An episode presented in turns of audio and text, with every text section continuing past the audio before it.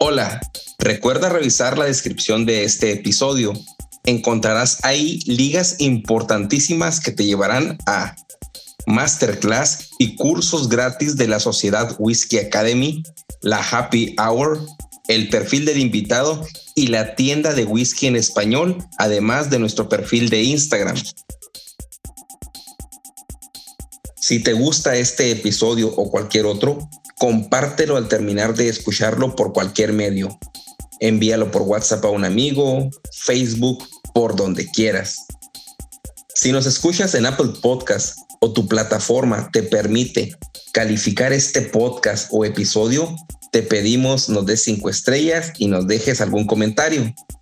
Recuerda que si compartes, comentas y calificas, nos ayudas a que este podcast sea descubierto por más personas apasionadas al whisky como tú y yo.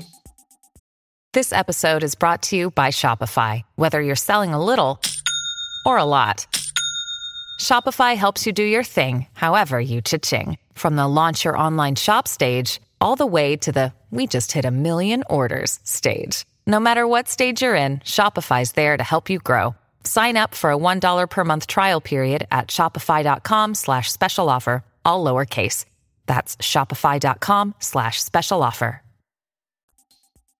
Para lograr una, una colección, eh, ya que tienes un tema en específico que te estás dedicando al whisky, pues viene a quién le debes de comprar, ¿no? ¿Qué distribuidor, distribuidor de confianza te debes de meter? Porque hay muchas páginas, eh, yo he visto quejarse en grupos que no les llegan, que compran y tienen, no sé, tres, cuatro meses, cinco esperando y nunca les llegan a la paquetería. ¿A, a, ¿A dónde debes de ir para obtener tu, tú que compras por internet eh, una colección ya más o menos exclusiva? Las personas que quieran, eh, por ejemplo, Daniel de Ruta del Whisky, que está aquí nos acompaña, ha comprado por internet, pero ¿qué distribuidor de confianza eh, o cómo lo validas tú? Mira, realmente lo mejor que puedes hacer es comprar en subastas. Es lo mejor. Si te gusta el whisky raro de verdad, pero en subastas serias. ¿ya? Hay tres o cuatro páginas que son de subastas serias. Los whiskies van a ser bastante más eh, asequibles si tú compras, y este es el tip que, que creo que es el más importante que les puedo dejar, que es si compras bastantes eh, logras reducir el tema del shipping. Entonces, em, desde ese punto de vista, tú puedes, eh, si, si, tienes una platita para invertir, em, conseguir mejores precios. Pero de ahí en subastas serias, ¿no? Como Grand Whisky Auctions, esa es una, una, una muy seria. Ok. Ok. Y ahí yo sí quisiera preguntarte a, a propósito de que mencionas eso.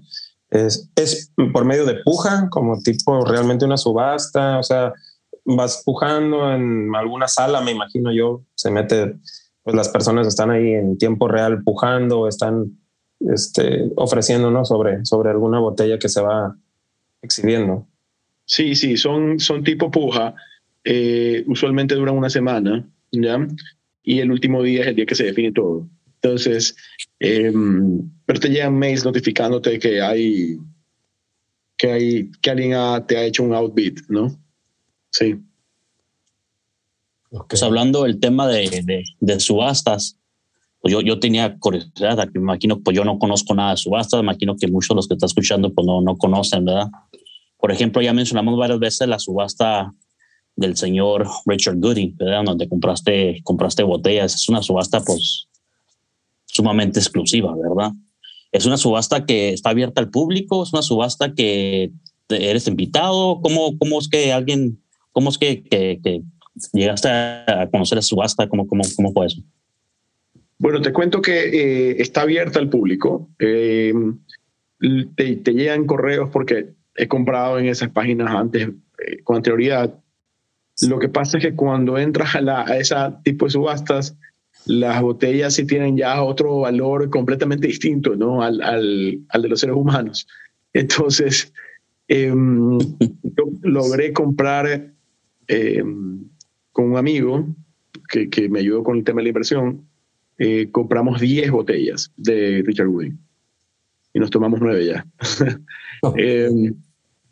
pero la más especial que compramos fue un Glenlivet de 33 años que fue eh, destilado en el año 1938. ¿Ya? Quiero que tengan en cuenta que la, la, Segunda Guerra Mundial no había ocurrido. Imagínense. La, estaba, la, la, ¿cómo se llama? Uh, la, la prohibición acababa de, de salir de la prohibición. Era un producto nuevo, ¿no? Nuevo, sí, completamente. Y, y ahí mismo conseguimos una Macallan que se llamaba Sprite of Strathspey del año 1950. Si tú compras una Macallan del año 1950 hoy en día es una fortuna.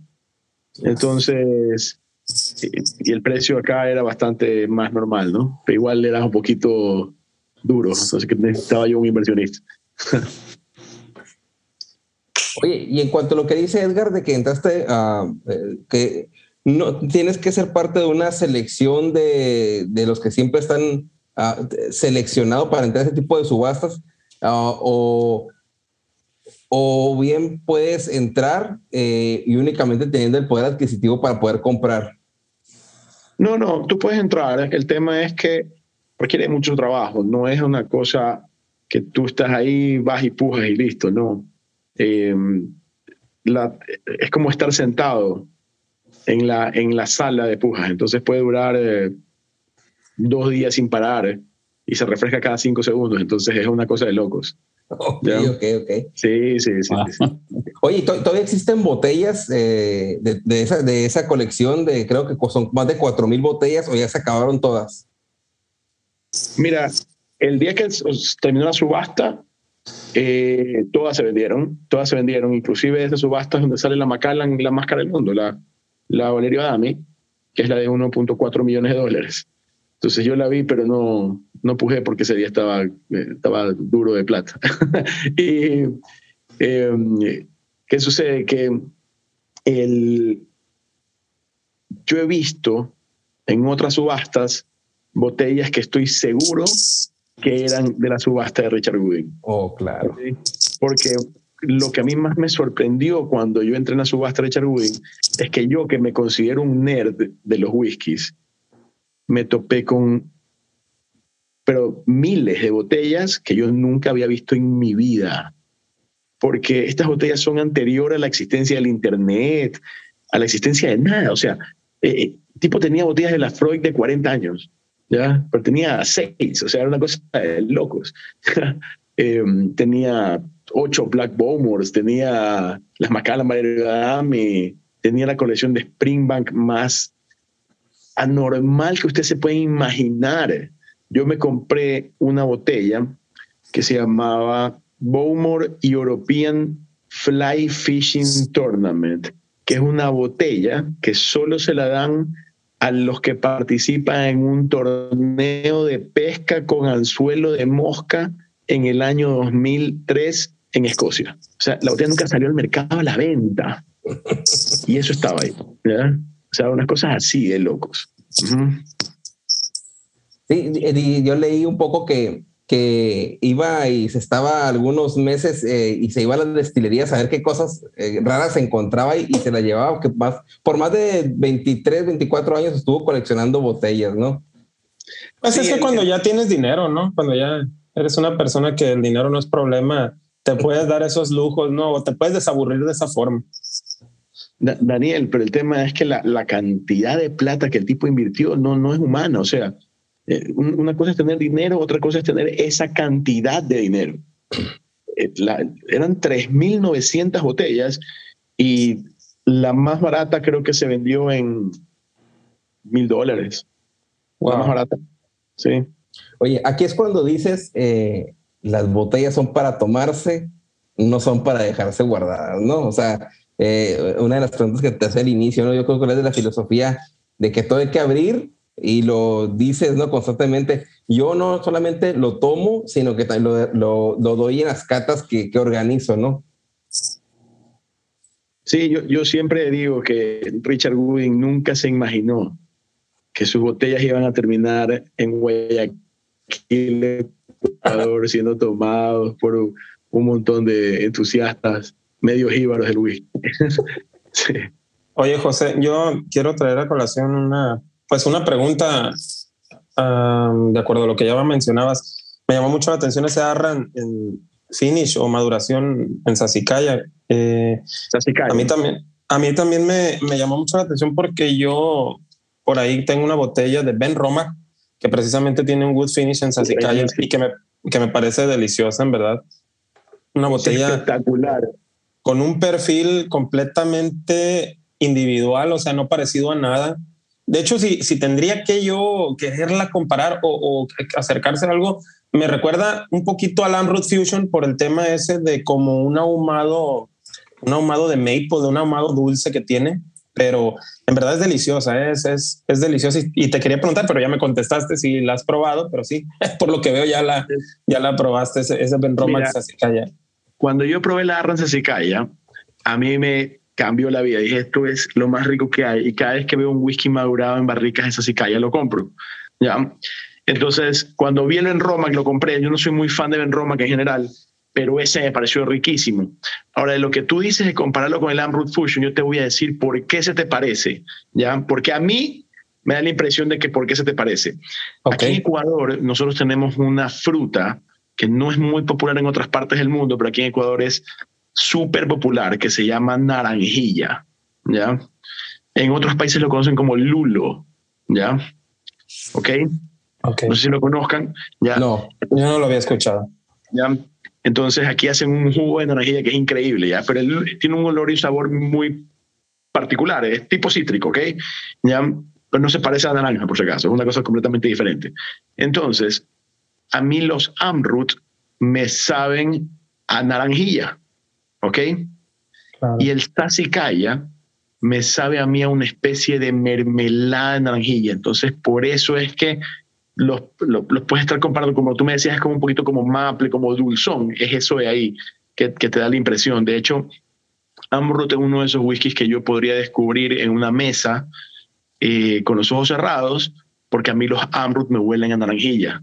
Entonces, de hecho, me gané un libro una vez eh, que me dijeron, adivina cuál es, un, cuál es el Amrut, y yo dije, este aquí, y me dijeron, ¿por qué? ¿Cómo sabías? Y yo le dije, este es de la India porque me huele a naranjilla, ¿ya? O sea, me pidieron que adivine la nacionalidad del whisky, y dije, este es de la India. ¿Por qué? Me olió a naranjilla y dije, este tiene que ser un Amrut. Y efectivamente era un pollón, pero, pero era, pero olía a naranjilla. Fíjate, este, sí, definitivamente es Sasicaya, y de hecho, ese Sasicaya a mí me hizo experimentar más en tema de, de, finish o maduración en barricas de vino. Por eso di con, con Graramaco y por eso di con algunos otros como un Edrador por ahí que conseguí que es el, el madurado completamente en Borgoña y es también sí. delicioso. ¿eh? Excelente, es un caso strength que, que conseguí y, y, también es delicioso. Y, pero sí, eh, yo lo invito a, todas las personas que nos están escuchando que si tienen oportunidad, porque ese Ben Roma por lo menos es, siento yo un poquito más comercial que esos que tú tienes ahí en la colección, que, que, se den la oportunidad de conseguirlo, porque sí es una experiencia completamente diferente y les va a cambiar la perspectiva. Hace un rato me preguntaron cuál es el peor de destilería. Yo te pregunto algo. ¿Cuál es de las destilerías que no son tus preferidas, una que tú dices, esta siempre me sorprende? Yo te voy a poner para poner un poquito la voz cantante, ¿sabes cuál destilería nunca falla? Arran. Arran es un sueño de whisky, siempre. ¿Cuál les parece a ustedes? Híjole, a mí, a mí la verdad, de lo que yo he probado así, Glenallachie. Para mí Glenallachie, yo la, o sea, pruebo una y la que sigue me gusta más que la anterior y definitivamente siempre tiene algo que me sorprende a mí, aunque pues maneja muchos perfiles que pudieran ser eh, similares o muy familiares entre sí, siento yo que, que Glenallachie es para mí la destilería que, que me sorprende, ¿no? Arran también, pero no, no he tenido el gusto de probar tantos de Arran, por ahí he probado creo tres y tengo por ahí una pendiente de, de destapar que es el... Aunque, el, aunque Ralph haya, haya, dicho que es el mejor whisky del año pasado, para mí no, no, no fue, ¿verdad? No, no, no sé por qué, ¿verdad? No, a mí lo que, el, la que, el que sí me sorprendió últimamente es Bunahaven. Creo que es una de los que más me ha sorprendido. Ahí está tu, tu camiseta. Acá le decimos camiseta. No sé cómo se diga ya. tú vienes uniformado, totalmente hay la Bunahaven y arriba Lagavulin. eh, Bunahaven y yo creo que también un... No, yo lo voy a dejar ahí, lo voy a dejar ahí para no meter más, porque la pregunta fue tal cual. Edgar. Pues todos están mencionando whiskies escoceses y yo también iba a mencionar Bunahaven. Yo estoy sumamente impresionado con Bunahaven, se me hace que en este momento es, es mi estilera favorita escocés, ¿verdad? Ah, pero yo soy más del mundo de, del bourbon, ¿verdad? Y si, si pienso de una, una destilería de acá en Estados Unidos que, pues, que, es conocida y es buena, pero como que no le dan la misma fama, para mí es Wild Turkey. Me encanta Wild Turkey. Um, así es que es una que nunca, nunca, me deja, nunca me deja caer. Edgar, entonces te voy a hacer una pregunta yo a ti, a ver, ¿cuál es tu bourbon preferido? O sea, que tú dices este es el top de los bourbons, el Glendronach de los bourbons. Uf, uh, no, pues me la pones muy, muy difícil. um, mi bourbon preferido. Uf. Recientemente probé, probé un, un de, Wild Turkey, un Russell Reserve Single Barrel. Para mí ese es uno de mis favoritos en este momento. Está buenísimo y es, y es de, de la parte base de, de, Wild Turkey. No son, ni, no son de, de, del Masters Collection ni nada, pero, pero si no han probado un, un Russell Reserve, se lo recomiendo a todos. Buenísimo. Oye, eso, es, importante. Bueno, ¿y la tuya? La mía, Blantons. Ok. Blanton. Uy, qué bueno que me acuerdas. Mañana tengo que ir a recoger un Blantons, que es el último día que lo puedo recoger a 64 dólares ahí en Total ¿han, probado, ¿Han probado Papi Van Winkle? No, yo, no, yo no las Weller, las Weller y tengo una que es la Eagle Rare 17 años que es una de 2.500 dólares que tengo. ya la abrí, ya la abrí, ya la compartí y si quieres venir y probarla, aquí está en tu casa, aquí está tu casa. te, te caigo en un par de horas. Oye, entrando a los precios es algo muy importante que dices, ¿no? Y sobre todo la temática que tenemos contigo. Eh, el coleccionismo pues puede ser un pasatiempo pues, costoso, ¿no? Y, y muchas personas empezamos o empiezan gastando pues mucho dinero por tal de tener o creer que tienen todo. Y, en, lo, en, lugar de ello, ¿tú qué recomiendas? ¿Ir con lentitud, comprar ciertos productos al año? ¿O sabes qué? No pierdas tiempo, compra todo lo que puedas y disfrútalo. A ver, ¿cuál es tu punto de vista en esto? Yo te voy a decir que esto es una, para mí es mi Biblia. No existe, desde mi humilde punto de vista, habiendo probado whiskies baratos, medios, caros, carísimos y recontra carísimos, te digo que el sweet spot del whisky está entre 200 y 450 dólares. Cualquier whisky que tú pagues de 451 dólares en adelante, no vas a tener lo que estás pagando. ¿Ok? Va a ser bueno, buenísimo, riquísimo. Puedes conseguir lo mismo o mejor por 200 dólares. Es más, hay muchísimos whiskies que a mí me encantan que cuestan 60, 80, 90 dólares. Por ejemplo, Hablábamos de Glenallachie hace un rato. Glenallachie 12 años es el mejor Glenallachie. Es mejor que el de 15 que el de 18. ¿Ya? Totalmente. O sea, eso es increíble. Mis, tres botellas que tengo me avalan. Sí. sí, sí, sí, es buenísimo. A mí me encanta. Yo siempre tengo una por aquí. Y, y, por ejemplo, un Tamdú de 12 años, increíble también. Entonces, lo, lo, que te quiero decir es que si, si vas a empezar a coleccionar, yo creo que tú tienes que entender que el whisky se hizo para tomárselo. Que no vaya un doctor después de 20 años y te diga que no puedes ya tomarte un trago y que tengas una colección que no puedes tocar, ¿me entiendes? Entonces, como tienes que tomarte tu whisky, tú empiezas a explorar desde lo menos a lo más. Empiezas Dalmor 12, Glendronach 12, Glenallachie 12, Edradur, Caledonia, y ahí vas, o sea, ya probaste todos los de 12, vamos a los de 15, y luego vamos a los de 18, ¿ya? Entonces no tienes que gastar una fortuna, eh, compra whisky eh, asequible, y si hay un buen deal, chévere, además que como inversión, el whisky es el commodity número uno del planeta Tierra. Si tú compras una botella de colección muy épica, eh, según Forbes, ganas el 583% inmediatamente por haberla comprado. Entonces, sí, es una cosa de loco, es, muy sencillo. Tú te compras una Macallan de esas Concept que costaban 110 dólares en el duty free tú las ves ahorita en las subastas en 700 dólares. Ha pasado un año, ¿me entiendes? Esas cosas de locos. Entonces, este, es eso, no tienes que irte a lo más top. De hecho, si, si tú ves mi bar, mi bar está construido dentro de ese price range. Parecen botellas imposibles. Eh, he encontrado buenas oportunidades, ¿ya? Pero está dentro de ese price range casi todo. Claro, claro. Mira, yo coincido contigo en lo que mencionabas. Yo, yo soy un, un novato en este mundo. Apenas recientemente, el día 15 de junio, fue mi cumpleaños y cumplí exactamente también dos años que descubrí este fantástico mundo. Yo ya tomaba el whisky como todo mundo lo hacemos, mezclado con mucho hielo y agua mineral. Yo, yo porque así se toma en mi tierra. 41 años, compadre. Gracias por, años. gracias, gracias por, por, por, por, sacarlo a relucir. No, cumplí 40 otra vez. Ah, okay. Cumplí 40 y el próximo año voy a cumplir 42, primero Dios. Este, me voy a tomar un año sabático.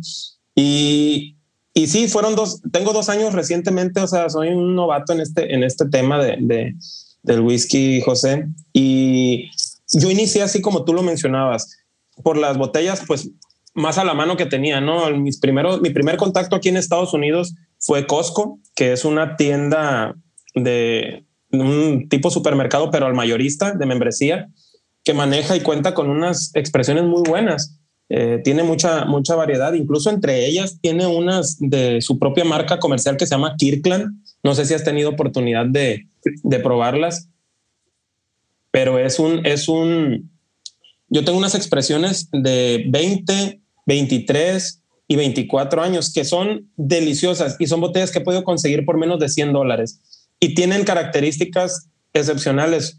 46% volumen de alcohol, sin filtrado en frío, color natural y todas son del embotellador independiente Alexander Murray y todas tienen un finish en sherry. Eh, las de 20 años no menos de 6 meses las de 23 años 24 meses como mínimo y las de 24 años 36 meses como mínimo de finish en barricas de Jerez oloroso. Entonces, créeme, tienen una profundidad y un, un sabor delicioso y para menos de 100 dólares, créeme, para mí son unas joyas. Y yo tengo dos, tres botellas de cada una por lo mismo. O sea, siempre, eh, como no es una inversión muy alta y como son botellas que me encantan, yo las tengo ahí, de hecho están en, en mi top. Pero es algo, es, es, algo sui generis o porque las tengo mmm, con relativa facilidad de disposición que las compro, pero yo me fui siempre 10 con botellas de 10 años, luego experimenté con los de 12, como dices tú, pues con, traté con los que más pude o con los que más me sedujeron en ese momento, Glenallachie 12, Glenfarclas 12, Macallan 12, eh, Bunahaven 12 y todos los 12 que te mencioné, eh, Glenfiddich, eh, Glenlivet, eh, Tomatin 12, etcétera y así me fui escalando. Luego a los 13, 14, 15, por ahí algún 18. Eh, te digo, sí conseguí algunas botellas, por ejemplo, de 21 años, que un, ben, un Benriac 21 que conseguía muy buen precio, como 140 dólares más o menos.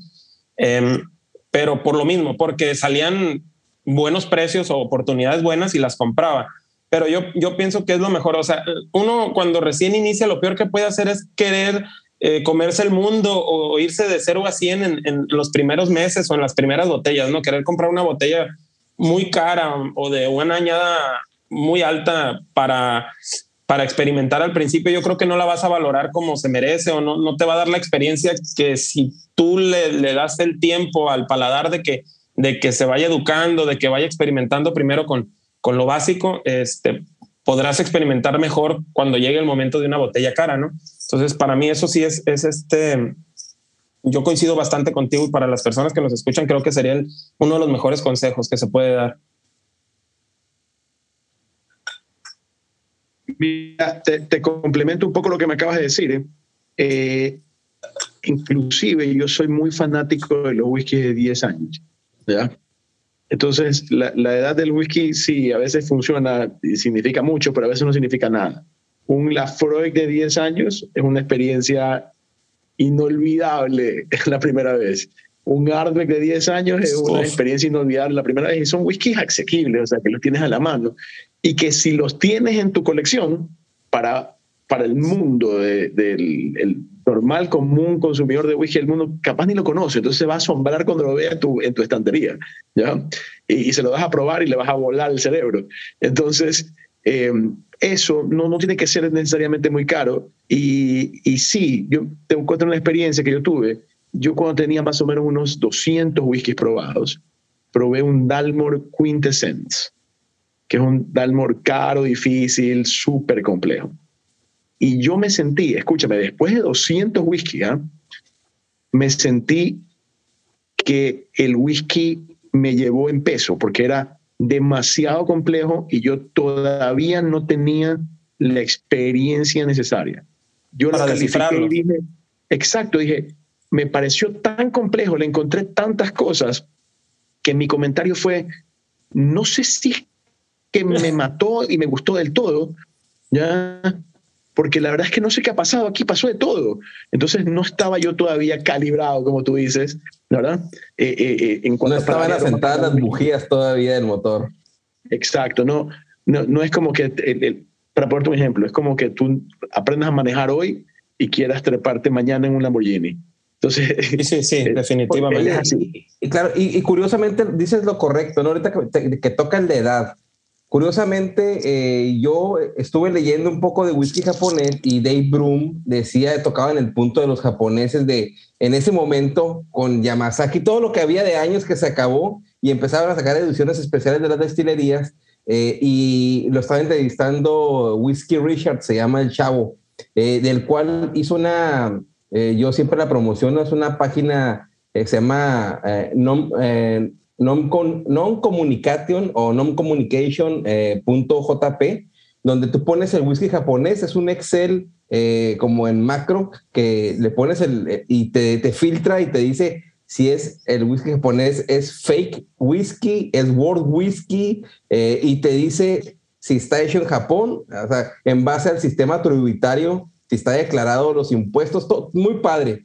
Entonces, yo, yo escuché esta entrevista de Dave Broom y le preguntaba sobre, sobre los whiskies con añada. Y él dice que es algo, esa entrevista fue en 2017, si mal no recuerdo, y él predecía que los whiskies con añada iban a tender a desaparecer o a declarar con menos edad las expresiones de las destilerías. Y curiosamente, eh, la colección que traigo o, en, o la, expresión, la, expresión, que ahorita ya vamos a entrar un poquito en qué estamos tomando y por qué vamos a presentarlo en este episodio, yo traigo una eh, saga de Highland Park, que esta Highland Park para mí fue el, como que y Edgar lo sabe muy bien porque yo le platicaba, él, fue mi tutor al inicio, Edgar fue el que me, me, sedujo al mundo del whisky y me decía, no, si quieres entrar al Scotch, entra con Highland Park. Cuando compré mi Highland Park, 12 años, me voló la cabeza, ¿no? Dije, wow, o sea, Highland Park, no, no había probado algo tan, se había probado eh, Ardbeg y todo, pero era irte a un extremo y Highland Park como que entraba en medio y tenía lo mejor de ambos mundos, ¿no? O sea, te estaba en en el medio y era una expresión aceitosa, buena. Entonces,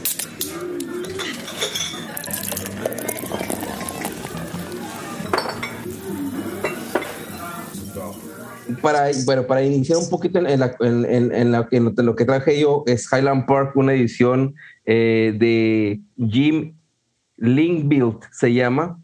Eh, y es una expresión sin añada, no es el 12 años, eh, no es, este, no, no tiene relación de edad. Eh, voy a, esta foto ya la tengo en whisky en español, pero es una saga de tres expresiones que vienen.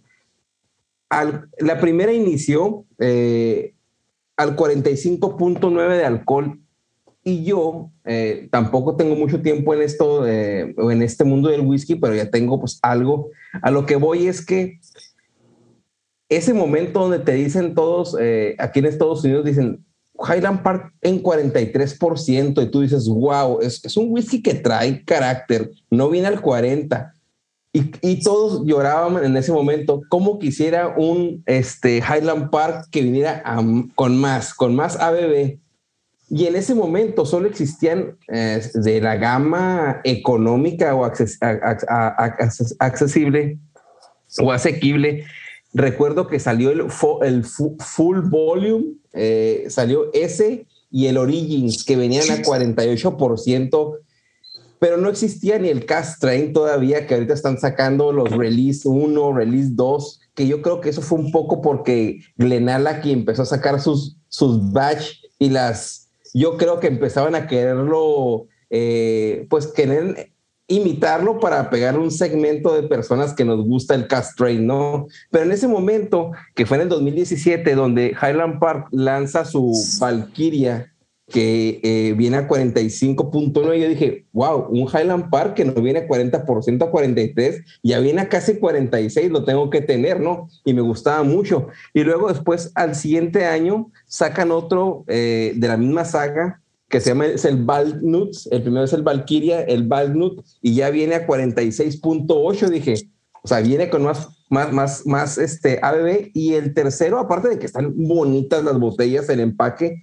que es el, el Valk Father, que viene al 47% ya, y esta saga o esta colección, eh, que fue de mis primeras colecciones completas, o creo que es la única, sinceramente, porque ni la de Glenmorangie tuve completa, todavía no he comprado el Nectar Dior, la tuve, me sentí realizado, dije, tengo una colección por fin de tres botellas, pero la tengo. Eh, investigando un, poco de esta colección, eh, pues eh, Highland Park contrata a un artista visual, es un artista de, ahí de, de, Escocia, es descendiente de un vikingo que fue, creo que fue el primero, de hecho, dicen, ah, cuenta la, su Wikipedia, ¿no? Porque le investigué, eh, que el tatarabuelo de él, 36 generaciones atrás, eh, fue el primer representante de los vikingos, como que el primero que, que hizo una, como una sociedad de vikingos y hasta fue el fundador de un pueblo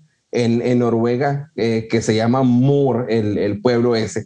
Pero bueno, es parte de la historia y él, este Jim, vive eh, en un castillo, reconstruyó, hizo la réplica de un castillo, es un artista visual.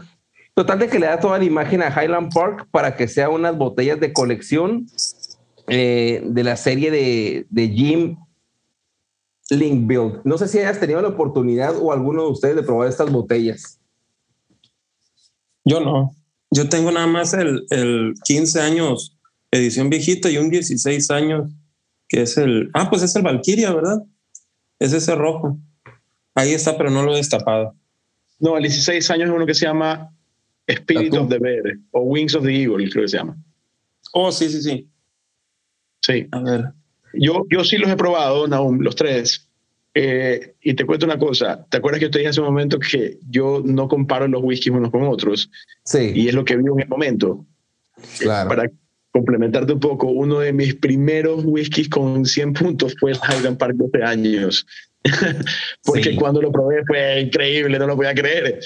Entonces, ya después te acostumbras y, obviamente si te lo, pruebas hoy en día no le vas a dar 100 puntos, pero la primera vez en la que cuentas es porque es lo que sentiste en ese, en ese momento. Claro. Ahora, de, de la colección que mencionas, hay uno que es fuera de serie, que me parece fuera de serie, que es el Valkyria me parece espectacularmente potente, agresivo, scorching. Es literalmente siento que me fui a pelear la guerra vikinga y, el campo está lleno de gente eh, empalada y ensangrentada y, todo quemado. Así, es, una cosa increíble, es un whiskazo.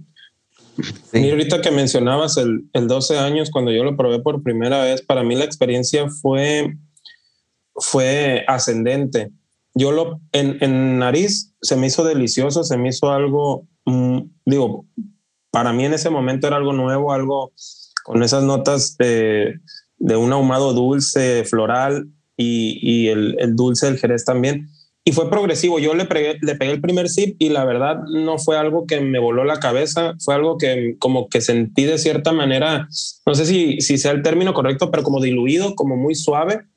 Pero a medida que iba pegándole el siguiente sorbo, y el siguiente y el siguiente iba generando todavía mayor sabor, mayor intensidad, obviamente por el, por el spicy, ¿no? Y el alcohol, pero no desagradable, todo lo contrario, fue eh, aumentando mi, mi, emoción y mi, mi nivel de experiencia fue creciendo al grado de que es una botella que yo siento de las que puedo decir que hay que tener cuidado con ellas porque, o sea, te emociona tanto el estarla bebiendo que te la puedes acabar y puedes terminar en situaciones muy, muy difíciles. Sí, sí. ¿Y qué te estás tomando tú, Edgar? ¿Qué, qué trajiste para, para probar aquí? Bueno, yo, yo para mi, mi colección, acá chica que tengo, realmente no tengo, como con aún que tiene todo, se, puso para Highland, ¿verdad? Y entiendo, también Highland 12 también fue una de las experiencias que cuando recién empecé en el whisky, pues que me encantó también, ¿verdad? Pero realmente no, yo no sé, no, nunca me, bueno, sí me llama la atención y no a la misma vez querer tener una colección, una gama completa de una destilería, ¿verdad? Pero realmente nunca lo he hecho. Yo como que me voy a diferentes botellas. Ya tengo, tengo tres expresiones de Lagavulin, tengo tres expresiones de, de, de Bunahaven. No, no tengo ninguna expresión que esté, que esté la colección completa, ¿verdad? La única que me llamó la atención para poder tenerla completa, y es nomás simplemente porque soy fanático de Metallica, fue Blacken, ¿verdad?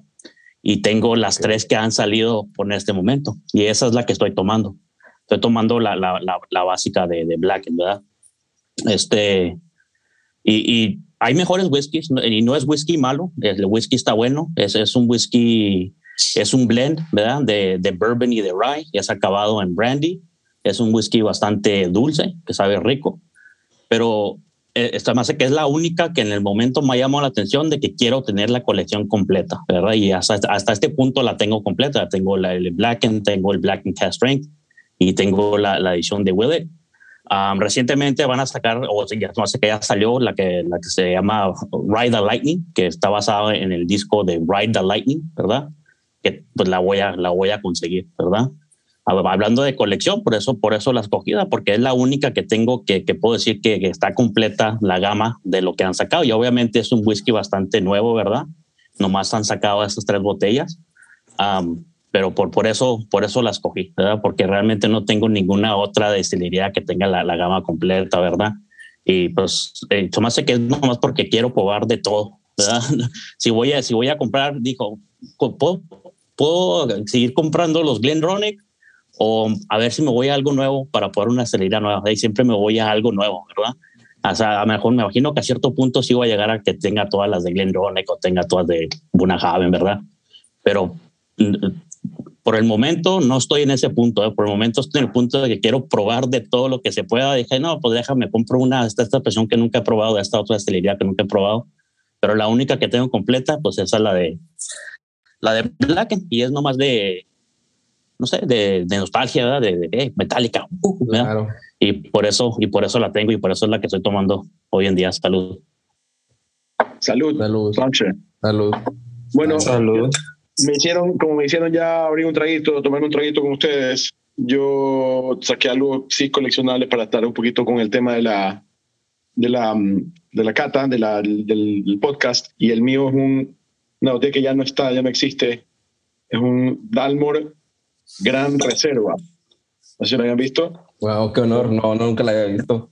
Ni yo. Esta, eh, les cuento un poquito el tema. Cuando originalmente, ¿se acuerdan que pasamos por aquí hace un rato y les mostré el Cigar Malt original? Que está aquí. En el año 99, eh, ¿cuál fue el relajo de las tabacaleras? De la mala impresión del tabaco que hace daño, etc. Entonces Dalmor decide descontinuar ese cigar malt, que era muy bueno, y cambiarle el nombre. Entonces le cambia el nombre y crea este que se llama eh, Dalmor Gran Reserva. Esta es una botella que existió solamente por dos años, en el año 2000 y 2001. ¿Ok? En lo que se calmaron las aguas. claro, entonces dejaron se pasó la moda del, del, de la furia en contra de las tabacaleras y crearon el cigar malt de nuevo, que es el que existe hoy en día, em, que es la botella roja, ¿no? Entonces, eh, este Gran Reserva es uno de esos whiskies perdidos en el tiempo. Wow. tiene muchos perfiles así de... Oye, ¿y es, muy parecido al cigar malt que existe hoy? hoy? Son súper diferentes. Okay. Súper diferentes. Este sí es mucho más, mucho más amargo. El cigar malt actual es mucho más dulce. Sí, es dulce. Fíjate, ahorita tú que, tú que eres embajador de Chivas, eh, yo y mi compadre tenemos la fortuna de tener un, que nos regalaron una persona de esas que, que entra a una casa eh, y que hay miles de botellas y llévenselas o las vamos a tirar. y nos, regalaron una botella. Eh, mi compadre tiene una de 1950 de la década de Chiva Regal y yo de 1960. Eh, ahí están. Sí. Tengo desde planeado desde diciembre hacerla el versus. Yo sí soy de versus, yo soy de, de catas de comparativas. No le he hecho, pero, pero sí la tenemos ahí. Tienen que invitarme. claro, eh, y viene al 43%, no trae ni código de barras, no trae nada. Por ahí alguien me dijo que no era del. A mí, la persona que me la regaló me dijo que era. Eh, bueno, y quiero mencionarlo, compadre, porque es tu tocayo. el, gran Armando. Este, un saludo a él aquí de Borre. California, el Borre. Este nos la regaló, nos dijo que era de los años 50 y esa es la información que él tenía cuando se las dieron. A mí otra persona me dijo, no, es que es de los años 80, que igual se agradece, ¿no? Porque digo, de los años 80 y, y 50, pues ya es vieja, no es una botella nueva y es una dicha tener una botella en tan buenas condiciones, bien conservada. Este, y bueno, eh, yo me voy a permitir mostrar la botella aprovechando. Eso te iba a pedir, Daniel. Yo la voy a ver y te voy a decir de qué año es. Eh, ah, bueno, eh, ¿dónde la tengo? ¿Dónde la tengo? Espérame, déjame, aquí la tengo. también la traigo, pero sabes de que en el archivo de Chivas que, que fueron, eh, recuerdo que a uno de los embajadores de tus compañeros me dijo, estoy en Escocia, dijo, aquí está el archivo, eh, y la estuvo comparando y o algunas características sí dieron que era de 1960, pero a ver, Daniel, que la tiene ahí a la mano. Aquí la tengo, no sé si se alcanza a apreciar bien, si ya la pantalla se hizo grande, pero aquí está la, aquí está la botella. Es una botella de 1950. Mira, aquí está el marbete incluso, mira, ahí está, aquí trae un, un número del marbete. Ya, pero, pero esa no es una botella de 1950. Esa es una botella como de los años 70 u 80. Sí, es lo que te digo que me dijo la otra persona, ¿no? Entonces, este, yo no conozco, a mí me, a mí me emociona igual. Claro que dices de 1950, o sea, te emociona más por tanto tiempo y, lo bien conservada que, está. Yo te diría que es al principio de los 80 o a finales de los 70. O sea, y yo estuve ahí en, el, en, el, archivo de Chivas, ¿ya? Y las de 50 son un poco diferentes. pero déjame ver la tuya, Naum. O la tengo. Por otro lado. Sí. Pero, pero, mira, mientras, mientras Daniel nos dice que este, qué se está tomando ahorita, qué trajo para la cata, para la cata del día de hoy, para qué, qué botella de su colección trajo, yo voy por la botella ahorita de, de Chivas. Daniel, no te aflijas por si acaso, 1979 es más viejo que, que yo, por lo menos. sí, no, y que yo también, yo soy del 81 y, y como te digo, como es un regalo eh, José, pues se agradece, ¿no? El primero que nada, el detalle, así fuera de, del año 2022, pero sí el tener una botella, obviamente es la botella más vieja que yo tengo en mi colección, en las botellas de whisky que yo tengo. y además tienes que contar 12 para atrás, pues, ¿no? Sí, exactamente. Entonces, este, pues sí le tengo mucho cariño, ¿no? Sobre todo por el gesto que tuvo esta, esta persona de, de hacérnosla llegar. Y bueno, yo lo que estoy tomando el día de hoy, este y, decidí tomarlo porque estamos, íbamos a, tomar, a tocar el tema de colecciones. Es este Macallan Edition Number 3, ¿sí? que es una, una edición, eh, exactamente, precisamente, eh, es una edición de seis que consta, una, una colección que consta de seis ediciones, seis botellas, las cuales fueron diferentes colaboraciones y esta la colaboración fue con un maestro perfumero. Creo que se pronuncia Royal Dove, el, maestro perfumero el cual eligió de diferentes barricas ahí del warehouse de Macallan, eh, a, puro, a pura nariz, obviamente, o sea, sin probarlas, a pura nariz, eligió las barricas que iban a, formar parte de esta, de, esta edición, la cual sí es cierto, en nariz es una nariz muy perfumada. Yo soy también fanático de los perfumes, me encantan los perfumes y te puedo decir que tiene esa, esa intensidad o, o ese, no sé cómo llamarlo, pero yo la, la, primera vez que probé esta botella fue en una ruta, así le llamamos nosotros, una ruta de estos carros 4x4, se llaman Racers, acá para las montañas de, en las montañas de México. Sí, así más arriba de 2000 metros, andábamos ahí en una cabaña y en una de esas noches que estábamos ahí con los compañeros, yo me llevé una botella y la destapamos ahí y la probamos varias personas y todos coincidieron que era una botella muy buena, les gustó, etcétera. Pero ¿qué pasa? Ahorita la vuelvo a tomar inmediatamente al olerla y al saborearla, a mí me traslada inmediatamente a ese, a ese, a ese día, a ese momento en el que la destapamos por primera vez. me recuerda incluso sintiera como si estuviera en la cabaña, como si estuviera en ese momento. Es impresionante cómo, cómo esa, esa, esa experiencia sensorial te traslada, ¿no? A, a ese momento a, esa, a revivirlo. esa chimenea con los amigos ahí entrepiernados en los sleeping. Oh, ya, ya, salieron los celos ahí de mi compañero. Pero sí, exactamente, exactamente. Y dime. El whisky siempre tiene que llevarte a lugares de tu memoria. Sí, definitivamente. no eso, sino que los aromas al igual que la música, son las dos cosas que más agilizan la memoria del ser humano. Es por eso que el whisky tiene esa capacidad. Ahora, no sé si es que han probado el resto de la colección. Eh, Naum, ¿tú has probado alguna de esas ediciones? ¿Cuál, cuál es la que más te ha gustado? Uh, mira, yo tengo mucho. Tengo, yo no, el, el 1 y el 2 no los he probado, del 3 en adelante. Y el, 3 y el 4 me dejaron a mí con presente. Y te digo algo, más el 4. El 4 lo tengo, no sé, lo tengo aquí, ¿no? El 3 también, pero el 2 no ha tenido la oportunidad y el 1 pues menos, ¿no? Sí. Eh, ¿Y alguien ha probado alguno de los de esas ediciones de Macallan? Yo solamente tengo esta. No, a mí, a mí no me ha atacado por probar ninguna. ¿Y Daniel, tú solo la 3? Yo tengo la 3, de hecho yo este, le conseguí a mi compadre una de la, de la edición número 3, este, se la hice llegar porque las conseguí en México al precio normal, que fue alrededor de los 100 dólares más o menos. Ahorita este, cuesta como 600. Eh, y fíjate qué bueno que lo mencionas, porque yo compré en ese momento tres, las tres que estaban en esa tienda a precio normal, tengo 100 dólares. Me quedé con dos, le hice llegar una a mi compadre Naum, porque lo quiero mucho, y, este, y, y después conseguí otras dos en otra tienda de la misma cadena, o sea, una cadena comercial de esas, la gente ni las pela.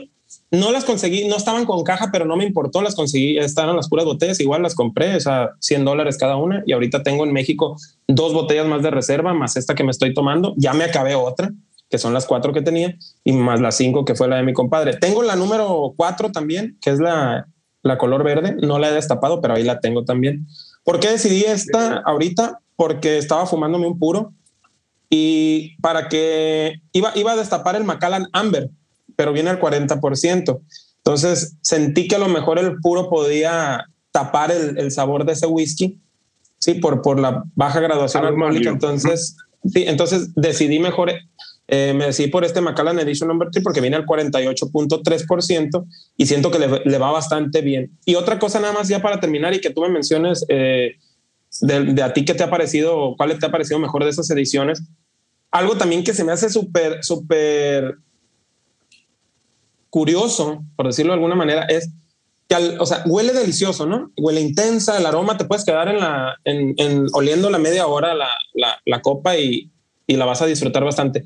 Pero al probarla, antes de que se apodere del paladar y de que tú la degustes en el paladar, como el paladar y, y el, y la nariz están conectados por, por pues obviamente yo siento que el sabor se va a la nariz y sigues disfrutándolo en la nariz al probarlo también. O sea, es bien curioso porque lo pruebas, pero inmediatamente por el alcohol y la intensidad se sube y se va hacia la nariz y lo sigues disfrutando en la nariz. Y eso es lo que me encanta de esta expresión. Sí, es, muy rica. Yo sobre el Macallan Amber te digo, Macallan Amber es uno de los mejores. ¿eh? Yo no soy fan de Macallan para nada, pero el Macallan Amber a mí me gusta mucho. Y sobre esas ediciones, de la edición del 1 al 6, pues son 6, este, yo sí he probado todas y te voy a decir una cosa, eh, Daniel y Naum que me dicen que la tienen, por escándalo, pero por kilómetros de distancia, la mejor es la 4. Uf, qué bueno que la tengo. Pero es otro planeta al lado de las otras eh, cinco. Mira, la 1 yo la probé en el Whisky Life en Argentina, con la 2 y la 3. De ahí a mí la 1 me gustó. No me parece que es un whisky que deba costar 1.200 dólares como cuesta ahorita, un whisky normal. El 2 es el peor a mi, a mi gusto, ¿ya? Es empalagoso y yo que soy gordo nunca me he empalagado en mi vida, imagínate, para que yo te diga eso es porque es terrible. sí, sí, sí, sí. ¿ya? El 3 es el que huele, y yo pensaba que era el que mejor olía, pero es que el 5 que es uno que es hecho con el color eh, pantene, con un montón de cosas. Sí, pantones, sí, sí, sí. Sí, sí, sí. Esa tiene uno de los olores más increíbles que yo he percibido en el mundo del whisky. Me, me asombró y me, la, me voy a acordar siempre de esa botella por el olor. ¿ya? Pero la 4 es la más completa y la 6 es la segunda peor. La sí, yo también la 5 fue algo muy muy rico. A mí me gustó mucho el perfil Bourbon, siempre mejor que para mí que el Jerez. Y cuando es combinado, por ejemplo, siempre pongo el ejemplo de Kill Homan Sanai. Es, me, no, eso me encanta. Me encanta. Eh, inclusive yo la comparé con la que tienes ahí, con la Kill Homan, la PX 2021 que está ahí. Y Sanai para mí voló millas arriba porque ah, combina los perfiles. Y ese 5, edición 5 que mencionas ahorita, eh, es tan vainilloso, tan rico con Jerez que también me voló la cabeza. Pero sí, el, 4 me gustó mucho más ya completo, eh, pero el 5 estuvo muy presente.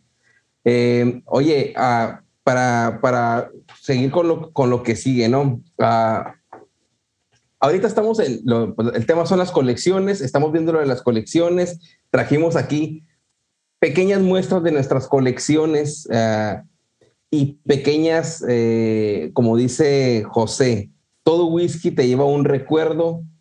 Y, tengo una, una, cosa para ti, una pregunta, porque eh, esa experiencia que te lleva a, un lugar, inclusive yo le hablé a Lino en la, en la mañana, le, mandé un mensaje y le dije, oye, José estuvo contigo en esa cata con Molotov, porque ya la teníamos. Dije, ¿cómo pudiste haber estado con Molotov, la banda de rock mexicano, dijo, exactamente estuve con él. Y yo sí quisiera que me contaras uh, un poco, porque si no es una colección de whisky, es una colección de momentos, el haber estado ahí, eh, que me contaras un poco de cómo fue esa experiencia con Molotov. Bueno, te cuento, yo hasta el día de hoy eh, eh, me considero amigo de Mickey Wiro. Ya conversamos mucho y, y, les va a sorprender algo. La destilería preferida de él es una Haven. Eh, sí, conversamos mucho por Instagram. Eh, ¿Qué pasa? Que en algún momento eh, me enteré que ellos venían a Ecuador y yo le escribí un comentario, un comentario, así por escribirle en Instagram, diciéndole qué chévere que vengan cuando quieran una cata de whisky. ¿ya? Entonces, Mickey me contestó, ¿ya? Y me dijo, me encantaría una cata de whisky. Entonces le escribí por interno, nos pusimos de acuerdo, fui al concierto, nos dio pases backstage y luego, y luego hicimos una cata de whisky. Sí, entonces, y después nos fuimos a una discoteca, fue muy simpático el tema. Ellos son personas muy, muy buenas, buena gente, o sea, muy simpáticos, muy abiertos, les encanta tomarse un buen trago. Eh, son felices con, con eso. Y, yo siempre en mis catas entrego títulos de graduados en whisky, entonces nos tomamos una foto, los gradué en whisky y nos hemos hecho muy amigos, entonces este, desde ese momento. Y la verdad es que como tú dices es una colección de momentos, es una de esas experiencias que no se van a olvidar nunca. Eh, y, tuve el chance de, eh, yo soy un amante del rock, o sea, yo quiero que entiendan, yo soy un rock warrior, yo vivo en guerra en contra del reggaetón, por ejemplo. ya somos varios aquí, yo creo que los cuatro. Entonces, para mí esto fue un momento bastante, especial. Entonces, sé que de hecho van a venir a Ecuador ahora, entonces ya también le escribí para ver si nos topábamos. Quiero hacerle llegar también unas botellas de Buena Haven. Miki, si estás escuchando esto, tienes esas botellas. Oye, claro que este Miki me ha escrito a mí también. Eh, eh, y me, me, dijo, de hecho me dijo, invita a José, ah, te creas, ¿no? Espero que escuche este episodio y yo, pues yo tuve el placer de verlos. En México es muy común que lo veamos, ¿no? Pero la primera vez que vi a Molotov fue 2009 y los primos de, de Edgar, Edgar no estuvo ahí, pero fuimos a verlos y todavía conservo un, una pequeña, no, pues no puedo es una pequeña pipa que, que comparamos ahí para disfrutarlos al mil por ciento. 2009 Rock en el Río Ciudad Juárez, no se me va a olvidar nunca. Eh, ah. bueno, eh, yo quiero hacer una pregunta para olvidar ese comentario de mi compadre, que no, que no se note de la pipa. eh, ¿qué, ¿Qué whiskies fueron los de esa cata, José, con Molotov? Fue Chivas Regal. Fue de Chivas Regal. Ah, excelente. Sí, sí. Eh, y les gustó muchísimo el Chivas Extra, que para mí es un caballo de batalla, es increíble. Sí, buenísimo. Yo tengo el 13 en, en Sherry y es, en verdad es muy bueno, muy, muy bueno. Y por el precio, yo lo conseguí en México por ahí de los 600 pesos, que serían como 30 dólares, la verdad, bastante bueno. Insuperable, insuperable ese precio. Oye, curiosamente, ahorita estoy, tengo, yo tengo varias de Chivas y sin pensar, o sea, de esas que compras y ahorita estoy pasando memoria y creo que es de las uh, que más tengo de Blend Scotch. Tengo las de Dew Wars que se ven ahí atrás porque son, son es una saga de cuatro, de ocho años. Otra pero, colección. Y otra pequeña colección pero sí tengo Chivas 12, tengo las Chivas de 1970, eh, tengo la de eh, Chivas eh, 15 años, la que es la edición dorada de, de, Antro, tengo las Chivas Extra y tengo las Chivas eh, Mizunara, o sea, también tengo bastante de Chivas bueno, y sí. sin querer queriendo, ¿eh? O sea, aquí soy Chivas fan. yo tengo, José, perdón, yo tengo dos de Chivas y quiero tus comentarios. El 18. Sí. A mí me encantó el 18. Yo los comparé con, con el Duwars 18 y con. ¿Qué otro 18? No, con el Duwars pre precisamente 18 y no, la verdad me gustó más el, el Chivas 18. Se me hizo un whisky muy amable, muy elegante, muy floral, rico en nariz, rico en el paladar, eh, sin complicaciones, pero a la vez un whisky que agrada, que no te ataca nada, una nota alcohólica, nada astringente. Muy bueno. Y otro, fíjate, otro que es, para mí es muy curioso, el Chivas, creo que sí tiene, no recuerdo, aquí lo tengo, pero no, no sé dónde está. Es, creo que es 13 años también. Eh, es finalizado en, en RAI. RAI. La, mm. la verdad, cuando recién lo probé, no me gustó para nada. Se me hizo muy amargo, mucha madera amarga. Pero ya que bajó el nivel, que le di tiempo y lo volví a probar, wow, se equilibró, se me, la madera se me hizo más elegante, se me hizo un whisky con mucho carácter, pero, pero bastante delicioso. No sé si, si tú lo hayas tenido oportunidad de probar, creo, no sé si es una edición que salió solo para Estados Unidos, porque algo tiene Chivas. Saca esas ediciones como en México sacó el Chivas en finish de tequila, pues porque pues obviamente México es un país productor de tequila y en, en Estados Unidos el Chivas con finish en rye, pues porque Estados Unidos es un país productor de rye. Entonces, si has tenido oportunidad de probarlos, ¿Y qué te parece? Sí, te, te, cuento una cosa. Yo trabajo mucho con Chivas 18, pero no te voy a dar mi impresión de Chivas 18. Te voy a dar la impresión del que lo hace. Cuando yo conocí a Colin Scott, ¿ya? Ajá. Él te dice, él me lo dijo, que ese es su bebé. Él lo prefiere por encima del Royal Salute. Y por eso es que él lo firma. El Chivas 18 se llama Gold Signature y está la firma de Colin Scott. Colin Scott ya no es el master blender de Chivas Regal hoy en día, sin embargo se mantiene su firma y su receta. ¿ya? Okay, es para él el whisky más complejo que él ha hecho en su vida. De hecho, él dice que tiene 80 notas de cata entre aroma y paladar. ¿ok? A mí me sabe millón a cacao y a manteca de cacao y a café y a tiramisú y a sal y a naranja recién cortada. Es un whisky increíble el de 18 años. Eh, me parece fantástico. Además que ellos utilizan una técnica de marketing muy importante con esa botella. No sé si la has levantado y te vas a dar cuenta que pesa una tonelada. ¿Ya? Sí, es una botella muy gruesa. Tiene, un, tiene una base bastante gruesa, muy, muy, muy elegante. Por, porque justamente, y nos lo explicaban allá, es que ellos quieren dar la impresión de un Rolex. Entonces, así como te pesa un Rolex en la mano, tenía que pesarte una botella así de lujosa como Chivas Regal 18. De hecho, Ahí te veo con, con, con, el Rolex. De hecho, te cuento una cosa. Eh, ellos se jactan de que ese es su whisky de color azul, cuando el de la competencia, el del caminante, no tiene edad. ¿ya? Y que si los comparas, el Chivas 18 le da palo al Johnny Azul, siendo cinco veces más barato. ¿ya? Johnny Walker tiene muy buenas expresiones, Johnny Azul no es una de ellas, a mi gusto. Entonces, eh, en ese sentido, no tengo duda que te ha encantado el 18 años.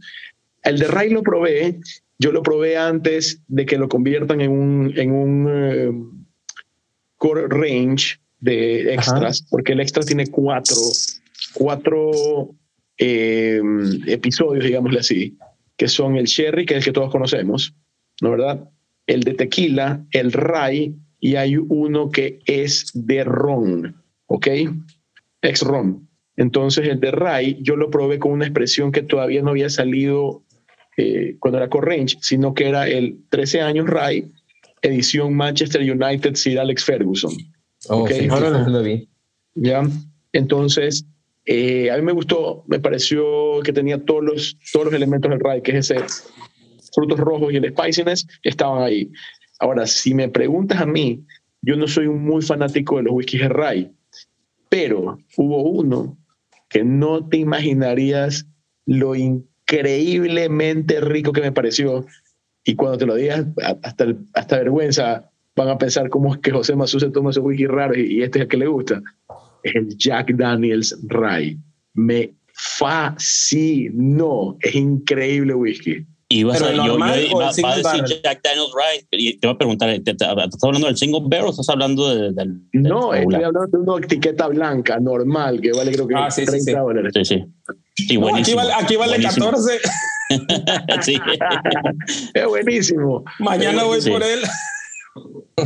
Es buenísimo. Se me hace que yo una vez les conté en el episodio que estaba en un, en- en un disco aquí en, en Arizona y estaba un representante de Jack ahí y estaba dando muestras de Jack Daniel estaba dando muestras de, de Frank Sinatra y me dio las dos muestras y me gustó más el Rye que el, el- el Frank Sinatra, el Rye de, de 15 dólares, como dice Daniel. Este es un whisky fantástico y el single barrel está mejor todavía.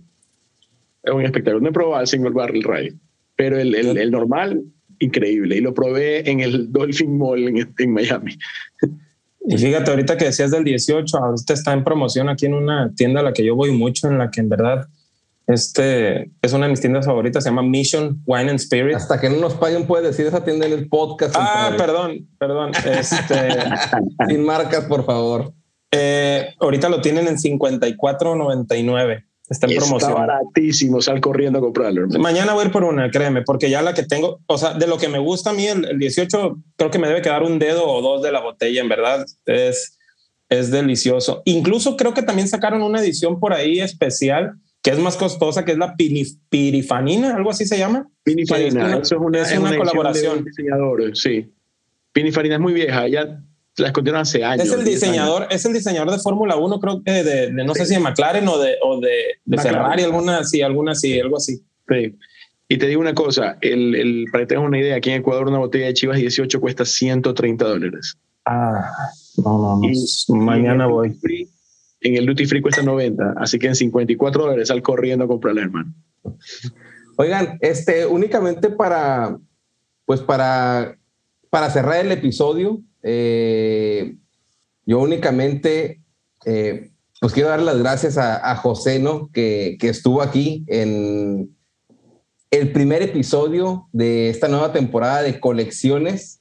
Eh, pues muchísimas gracias porque curiosamente está en un país tocado por un ser divino que hay tres personas de las que conozco que tienen las colecciones más grandes que uno son de los ya han sido invitados al podcast y otro va a ser otro invitado que es el primero que va a visitar dos veces el podcast que es Pato Endara el próximo episodio es con él eh, de el Ardec Man y pues nada José muchísimas gracias por haber estado en el episodio Eh, el, pues la verdad es que abriste mucho el más que para mí. Eh, en, en lo, en las preguntas que traía abriste el abanico mucho para poder seguir haciendo preguntas a los próximos invitados.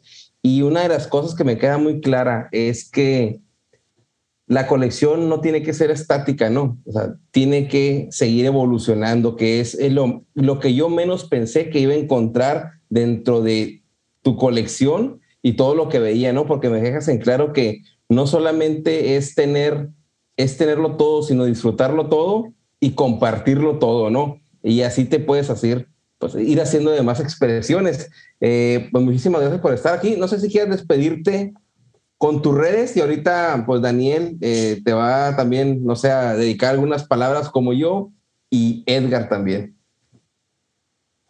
Eh, bueno, quiero agradecerles a ustedes por la invitación. Este, este podcast eh, en el mundo del whisky eh, latinoamericano es eh, literalmente el equivalente a The Joe Rogan Experience en whisky. ¿ya? Entonces, quiero, quiero agradecerte por, por haberme invitado. Eh, le he pasado muy bonito. Creo que hemos dejado demasiados temas abiertos. Eh, me, me me ha encantado la experiencia, les agradezco muchísimo a Edgar, a Daniel, a Tina por, por haberme invitado. Y, y sí, eh, lo único que te diría es que hay wikis que son para compartir y otros que no son para compartir. hay unos que son para uno solito. Entonces, hay que tomárselos Coincido. todos. Coincido contigo. eh, pero eso sí, este, mm, la, verdad es que muy, muchísimas gracias por haberme invitado. Hemos pasado fantástico. Espero que todos los que están escuchando eh, se hayan divertido y hayan podido agarrar algunas ideas sobre las colecciones de whisky. Y yo creo que está de más, pero pues dónde te pueden seguir. De igual, tus redes van a estar en la descripción del episodio, pero eh, si tienes alguna página en especial, si tienes eh, productos que ofrecer como las catas, si estás abierto a catas virtuales, aquí es el momento para que promociones todo lo que, lo que puedas. Sí, a ver, mi, mi negocio lo manejo todo sobre Instagram, la mayoría en Facebook, son el mismo. Se llama The Critic, T-H-E-W-H. Ahí te va a salir The Critic con K, R-I-T-I-C, em, en Instagram y en Facebook. Entonces ahí te puedes inscribir en las, en las masterclasses eh, virtuales. Podemos eh, hacer grupos privados y todo. Yo te puedo, inclusive si estás en otro país, indicar dónde comprar los whiskies. Yo los consigo aquí hacemos una cata virtual por Zoom. Es una experiencia muy linda. Te matas de risa durante dos horas y aprendes muchísimo sobre whisky. Entonces eso em, eh, de Whiscritic en Instagram y y en Facebook. Perfecto. No, perfecto. No, sí, pues yo nomás quiero agradecerte, José, por estar con nosotros, ¿verdad? Y pues una cosa es tener una colección y que nunca se abre ninguna botella. Te agradezco mucho que tengas la colección y que la compartas, ¿verdad? Que hagas tus catas, que, que te des tu conocimiento. Algo se me hace algo muy demasiado bonito. Así es que te agradezco mucho que, que ahora estoy, entiendo que dijiste que algunas son para mí, ¿verdad? Pero no, no, aún así, aún así las compartes y más, más excelentes, más que de eso se trata esta comunidad del whisky, ¿verdad? Así es que te agradezco mucho que, pues, que estuvieras con nosotros y que compartas tu whisky con, con la gente. No, gracias a ti, Edgar. Edgar, Naum, Daniel, están invitados. ¿ah? Ustedes pisan Ecuador, tienen que venir acá a tomar su whisky. El que ustedes quieran. Ustedes me dicen, se quiero y lo abrimos. ¿ah? Así sea Darth Vader. no, pues cuenta con eso. por mi parte, bueno, doblemente emocionado. Primero que nada, porque es mi primer episodio como invitado aquí en este podcast de Whisky en Español. Agradezco mucho a mi compadre Naum por, por tomarme en cuenta para, para acompañarlos en, en, estos episodios, en esta aventura que para mí desde el primer episodio que escuché me enamoré. Yo dije, chin, yo tendría que haber estado ahí. Yo, o sea, soñaba en verdad estar en un episodio de invitado o colaborando y pues bueno, mira, se me cumplió. Y qué mejor eh, oportunidad que con este invitado de lujo como, como es José, esta plática que ha sido en verdad tan agradable, ha sido una química, un ambiente súper, súper eh, enriquecedor y, muy lindo. O sea, yo creo que todos nos divertimos y la pasamos muy bien, incluso las personas que nos están escuchando, creo que no lo pueden negar que, que se sintió esa, esa buena vibra y, y que fluyó bastante bien. Y, y, antes de despedirme, José, yo me quedé con una pregunta en el tintero y quisiera ver si hay tiempo, compadre, si me lo permites, de que nos la conteste José, porque creo que es importante. Em, a todas las personas como yo y como muchos que ya tenemos pues algunos meses o algún tiempecito en esto del whisky como novatos, ¿no?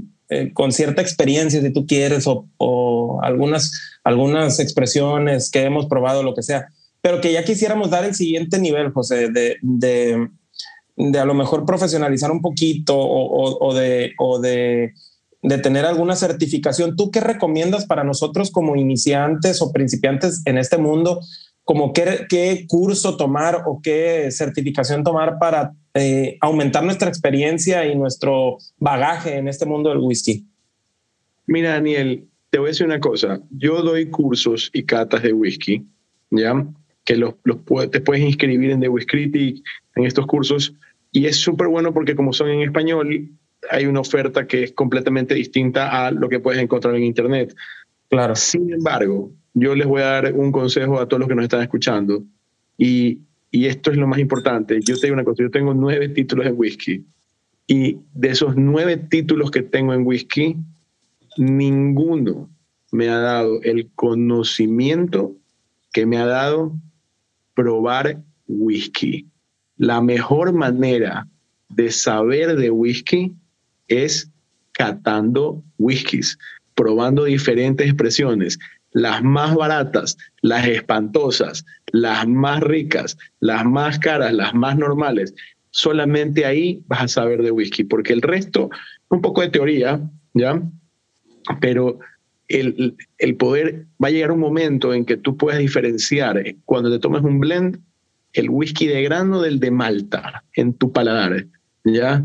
Te vas a poder dar cuenta con tu nariz que cuáles son las maduraciones que ha tenido el whisky sin tener que, que leerlo en la caja, ¿ya? Y esa es otra cosa que les recomiendo, fulles, no le presten atención a las notas de cata de las cajas, esas nunca dicen la verdad, ¿ya? Eh, el whisky se aprende tomando whisky.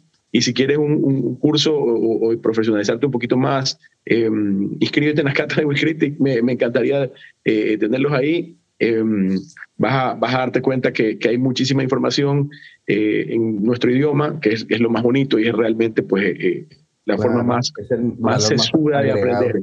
Sí. Pues coincido completamente contigo. Yo soy un fanático de, de probar y de probar y de experimentar con diferentes botellas y es lo que más me apasiona a mí, una botella nueva. Y este, te agradezco mucho que hayas, hayas respondido y pues doblemente agradecerte tu tiempo, eh, tu pasión, que nos hayas dado toda esta, esta, este conocimiento, esta experiencia que tú tienes, porque creo que tanto nosotros tres como las personas que nos están escuchando eh, valoraron bastante esta información y este momento que vivimos aquí. Y bueno, me despido, compadre, como siempre digo, que en su casa siempre hay abundancia, pero sobre todo que siempre haya whisky. Excelente. Muchas gracias. Bueno, pues no queda más. Este, Edgar, ¿te despediste o todavía no? No me acuerdo. ¿Estabas dormido o qué? Ya, ya se acabó el episodio, ya vete a dormir. Sale pues, este, pues esperemos eh, que les haya gustado el episodio. Eh, José, te esperamos cuando tu libro ya esté listo. Eh, aún no se olvida cuando, que vas a escribir ese libro. Eh, nos vemos el próximo episodio. Esperemos que les haya gustado. Esto fue Whisky en español, donde el whisky siempre es el primer invitado. Nos vemos. Gracias. Gracias. Gracias por la invitación. Nos vemos. Chao. Gracias.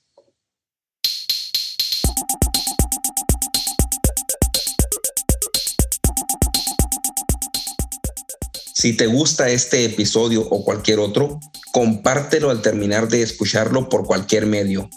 Envíalo por WhatsApp a un amigo, Facebook, por donde quieras. Si nos escuchas en Apple Podcast o tu plataforma te permite calificar este podcast o episodio, te pedimos nos des cinco estrellas y nos dejes algún comentario. Recuerda que si compartes, comentas y calificas, nos ayudas a que este podcast sea descubierto por más personas apasionadas al whisky como tú y yo.